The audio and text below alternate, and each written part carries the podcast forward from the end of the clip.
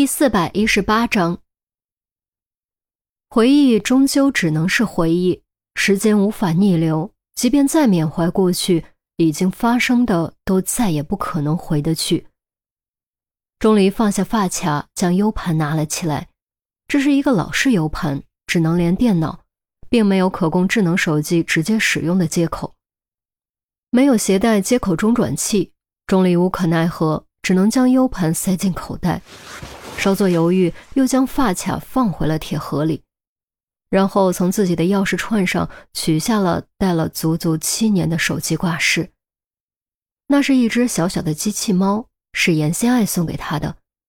当时严心爱对他说：“喏，这个送给你，你就像小叮当一样，什么都难不倒你。就让他陪着你吧。”钟离挤出笑容，将机器猫手机挂饰放在粉色 Hello Kitty 的发卡旁边，然后看了一眼，盖上盒盖，重新放回土坑，一铲铲埋土填平，恢复原来的样子。站起身，钟离拍拍手，拿起手机，又拍了拍老槐树，转身离开。老宅的后院重新陷入夜的寂静。秋千在夜风中微微晃动，依稀模糊了时间，流转了岁月，出现了男孩和女孩朦胧的身影。女孩坐在秋千上，笑着叫着，男孩默默帮她推着秋千。冥冥中，一束阳光从树叶的缝隙中斑驳投下，将他和他所在的方寸之地照亮，将这一格定为永恒。回到宿舍已经是早上六点，天早就亮了。钟离却根本没有吃早饭的心情，反锁上门，顾不得休息，赶紧打开笔记本，将 U 盘连了上去。密码，U 盘被加密了，而且要求不能输错三次，否则就会立刻抹除所有信息。虽然交给专业人员，或许有可能绕过密码，甚至抹除之后也有可能部分还原。但钟离完全没有考虑过这些选择。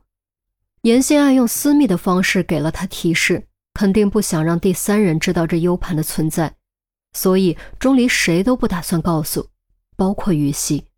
他必须自己解开密码。那么密码究竟是什么呢？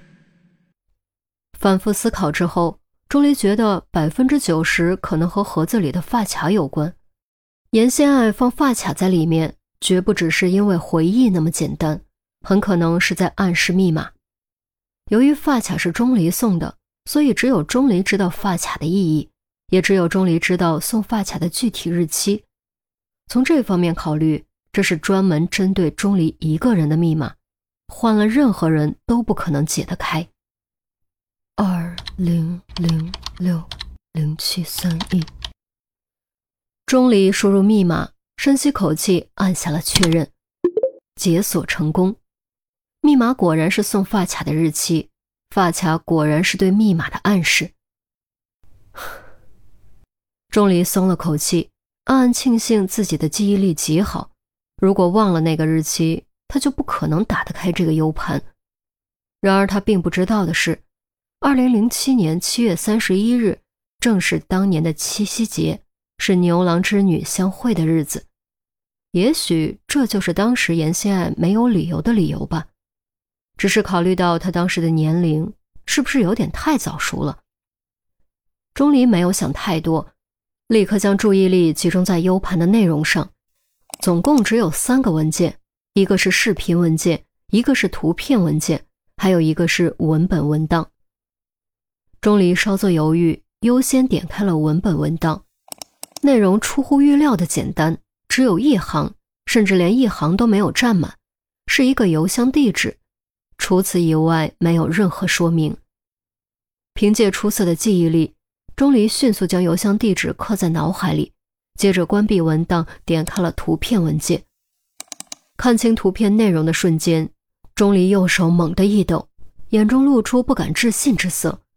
图中赫然是一个八卦图。为什么会是八卦图？严心安为什么要在 U 盘里存一张八卦图的图片？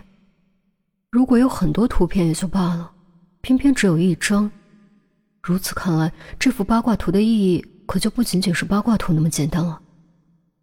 然而，不仅仅是八卦图那么简单，那真正的意义到底是什么呢？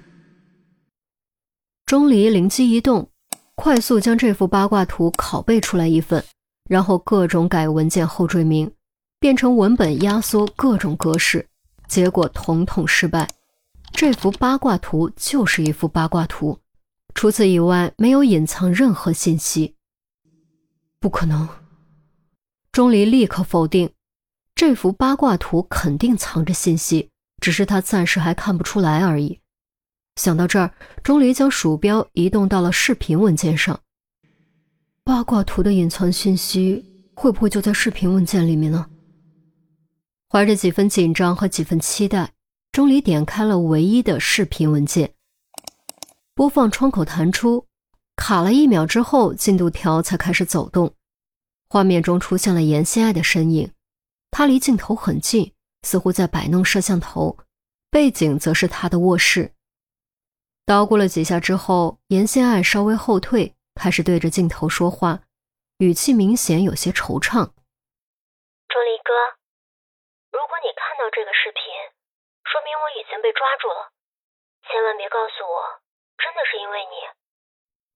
钟离苦笑，严心爱还真是料事如神。虽然明知道只是一个录像文件，但他竟然有点不敢直视严心爱的双眼。好了，不管因为什么，已经无所谓了。重要的是，我要告诉你一些秘密。我录这个视频藏起来，就是防着有这么一天。画面中，严心爱似乎听到了什么动静，小心翼翼打开门看了一眼，确认没事之后，方才返回，看着镜头说：“给你五秒钟做好心理准备。”钟离没有急，按照严心爱的要求，深吸口气，做好准备。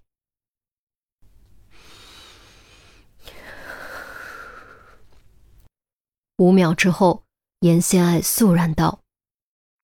第一件事，小丑男这个称呼真的很难听。我的身份是丑魂，隶属于黑暗契约。黑暗契约的所有成员都有自己的面具和代号，相互之间从不以真面目会面。除了最核心的成员，其余成员身份相互保密。具体我是怎么成为丑魂的，就不跟你解释了。如果真的是你抓住了我，你应该已经有所了解。现在我要跟你说说黑暗契约，这个组织最初是怎么创建的，谁创建的都是谜，我也弄不清楚，毕竟权限不够。但我很清楚，这个组织很庞大，异常庞大。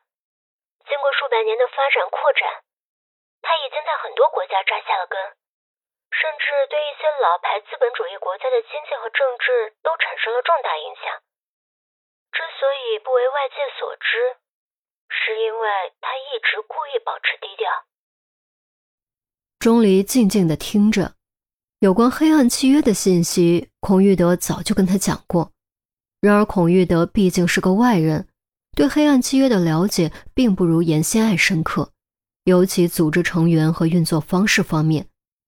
当然，考虑到严心爱现在的情况。孔玉德也许已经得到了更多有关黑暗契约的信息，只是没有告诉他而已。